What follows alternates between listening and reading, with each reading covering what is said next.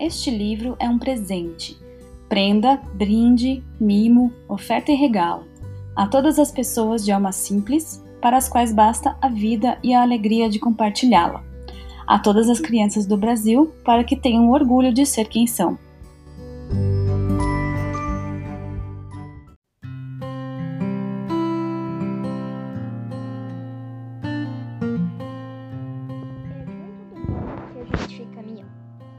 Respeito às coisas desimportantes e aos seres desimportantes. Preso insetos mais que aviões, fez a velocidade das tartarugas mais que as dos mísseis. Tenho em mim esse atraso de nascença. Eu fui aparelhado para gostar de passarinhos. Tenho abundância de ser feliz por isso. Meu quintão é maior que o mundo.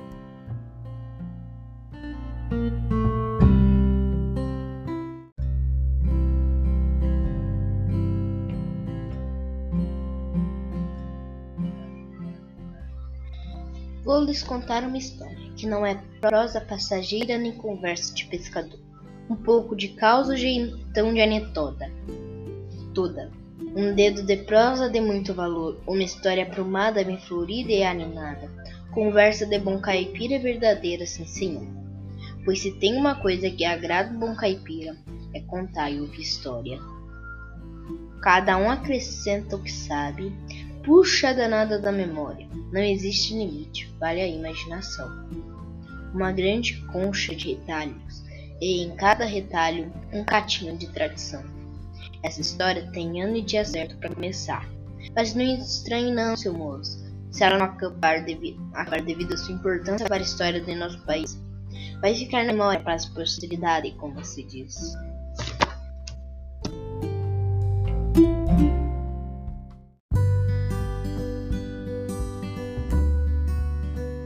Sobrado singelo, no bairro Santa Cecília, a família esperava ansiosa a hora que já viria. O ano era 1912. 8 de abril foi o dia. Tudo certo para o momento em que a Márcia estrearia. O filho tão esperado que completaria a família. Trazia um compromisso, ser causa de baita alegria. Desse momento, pouco se sabe, se chorava ou se ria. Mas todo nascimento carrega consigo grande euforia. Com quem se parecerá a criança? Se é que dá para saber?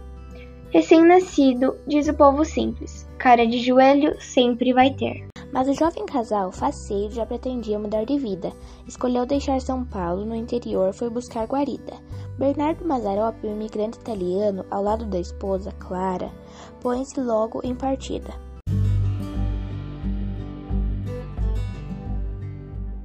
Nas malas, bem pouca coisa de casal que ainda está se ajeitando. O filho, ainda pequeno, e um mundaréu de planos. Taubaté foi o paradeiro, onde Bernardo resolveu ficar. Cidade em crescimento, bom lugar para prosperar. Foi nestas terras férteis, às margens do rio Paraíba, que assentou as raízes daquela pequena família.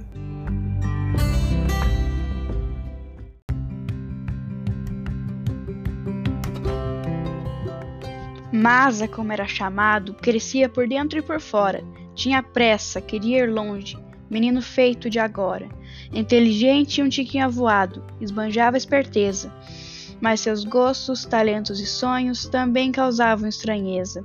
Já sentia artista e se deu licença para sê-lo. Inquieto por natureza, menino sem paradeiro. O mundo para ele era miúdo, se visto de um picadeiro do contato com o povo simples no singelo comércio do pai. Aprendia ouvindo histórias e inventava outras mais. Nessa escola tirou proveito, aprimorou o próprio jeito, se atracou na profissão, foi ganhando pouco a pouco o que o artista mais deseja: respeito e admiração. Um dia conheceu o circo e com ele desejou seguir Queria conhecer o mundo com ajudante de faquir. Ir embora com o circo é o mesmo que nunca partir. Ciclo que chega ciclo que parte, num constante ir e vir. A tenda não está lá fora, bateu estacas no peito do artista. E ora é palhaço, ora faz mágicas, mas de coração é sempre equilibrista.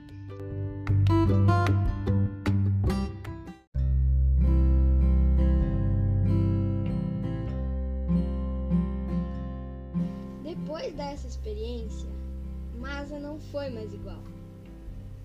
Sua casa era o mundo e o mundo seu quintal. Descobriu que podia fazer muito. Quem sabe o rádio, o teatro e cinema. Era como se toda sua vida fosse um espetáculo em cena. Desejou ter seu próprio circo, viajar por todo o país. Agradava-lhe a função de fazer o povo sorrir. Mais tarde, teve outra ideia.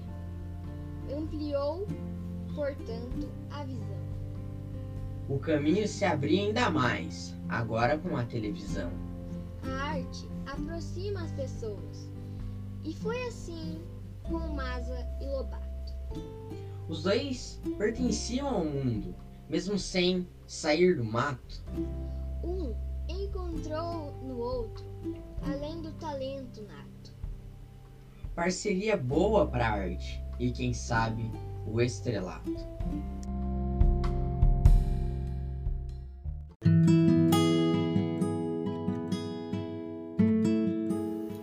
Monteiro Lobato era muito sabido, sujeito esperto de verdade, mas só no convívio com o homem da roça enxergou a realidade. Tanta lombeira e cara moada precisava de uma explicação, só olhando bem para o sujeito para ampliar a visão. Lobato ainda não sabia que a questão era social. O povo, coitado, vivia coado, sujeito a todo mal. Andava sempre na pindaíba, comida só o pirão. Não faltava quem maldissesse os caipiras sem ao menos saber a razão. A boa vontade dos governantes às vezes precisava de um cutucão. E o letrado Monteiro Lobato usou de provocação. Com os cuidados necessários, não teria vez o tal amarelão. Na fraqueza se dá um jeito, remédio tira com a mão. Ignorância e descuido não tem pior perdição.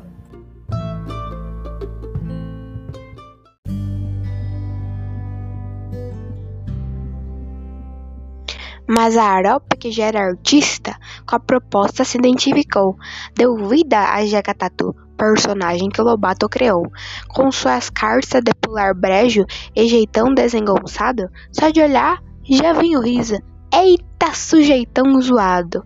Já na cidade, para onde depois voltou, também encontrou problemas, e com o povo se solidarizou. A pobreza castigava, fazia mal por demais, algo precisava ser feito, e Maza se achou capaz.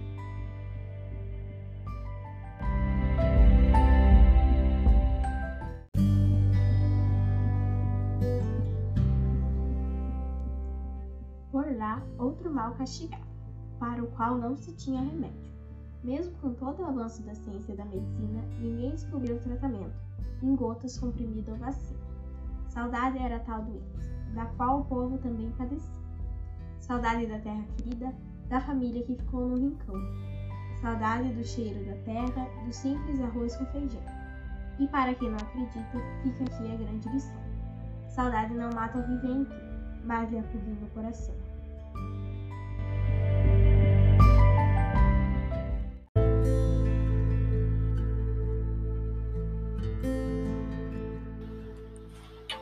Nesta altura do campeonato, Masa já era Jeca Tatu, e assim ficou conhecido desde o norte até o sul.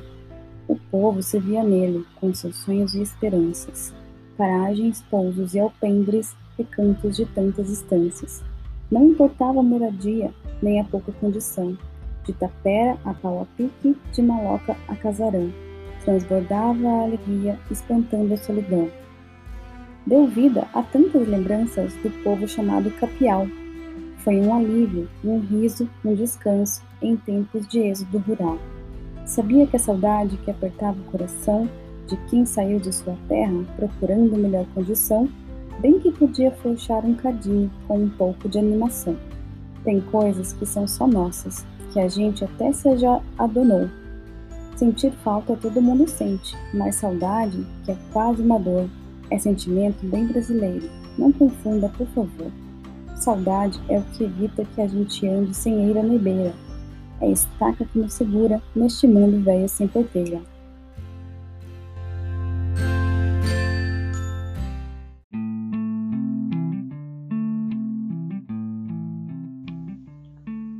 Pedro Malas Artes, o herói espertalhão, também ganhou a vida com Maza um personagem vilão. Malas artes. Já está dizendo. É de, duvidosa reputação. Não prestava para ser exemplo. Desembestado na contramão. Levar a égua, tirar proveito. Lucrar na base da enganação. Traduz é muito mau jeito. Nosso costume e tradição. Não merece o nosso povo ser tratado como trapaceiro. Não tem nada de elogio no tal jeitinho brasileiro.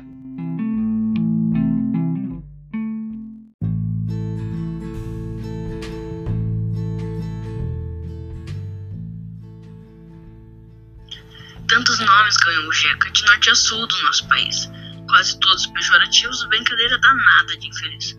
Um chamam de mocorongo, matuto ou sertanejo. A maioria nem percebe o quanto fere esse gracejo. Capial, caipira, tabaré ou saquarema. Ser da roça não é problema, pelo menos eu não vejo. Mas brega mesmo é o preconceito de quem critica sem conhecer a história, a fé, os valores, o jeito simples de viver. Gente que nasce na roça tem muito para oferecer. Coração de caipira é porteira aberta, abraço de bem-querer. É pena que tanta gente nem perceba, não, senhor. Que na roça tem muita vida, que é a cidade quem deve favor. Se a coisa por lá fosse ruim, não se chamava interior. O que é bom vem sempre de dentro, não se engane com o exterior.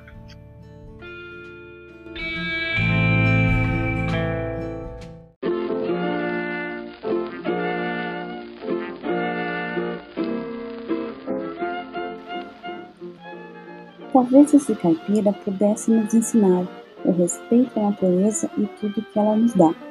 Por lá os rios se mantêm vivos, as árvores não cansam de recomeçar.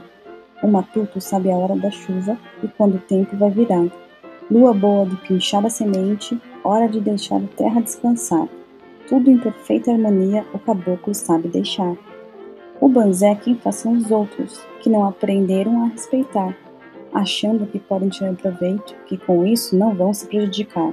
A natureza devolve tudinho, por isso é bom repensar. Será um matuto assim tão simplório?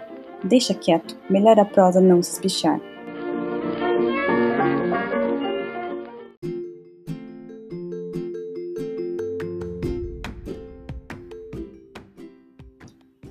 Lázaro deu ao Brasil imensa contribuição. Sua alma era de Jega e seu Jega seu ganha-pão. Com seu talento passou a mensagem e o fez sem embramação. Gente da roça, gente e carente de consideração. Ruindade tem em todo canto, não se divide por região. Mazarop foi criticado, nem sempre é conhecido, mas sua herança cultural desconhece qualquer imbecil. Caiu no gosto popular, Brasil afora já é conhecido, será para sempre lembrado esse Jeca por demais querido.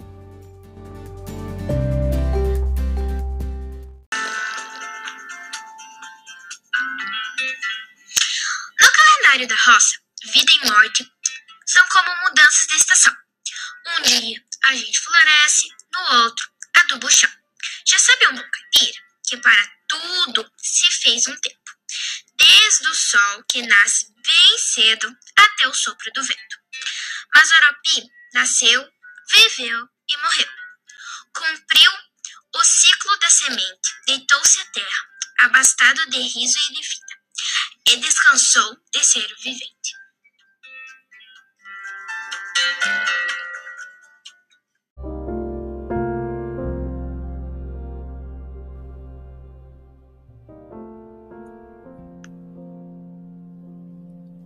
Dia 13 de junho de 1981. O Brasil não teve motivo para sorrir. O Jeca, que era a alegria, também precisou partir. Por estes ricões brasileiros, ouviu-se um grande lamento. Tristeza de Jeca, tristeza da gente. Tristeza que mora na alma do brasileiro, e para sempre. É lá onde está Mazarop. Ainda faz graça, gaito e desengonçado. É certo que Deus não há de fazer de rogado. Deve dar umas boas risadas e chamar Maza de arteiro e a festança no céu está garantida. Com esse jeca bem brasileiro, tenha dito.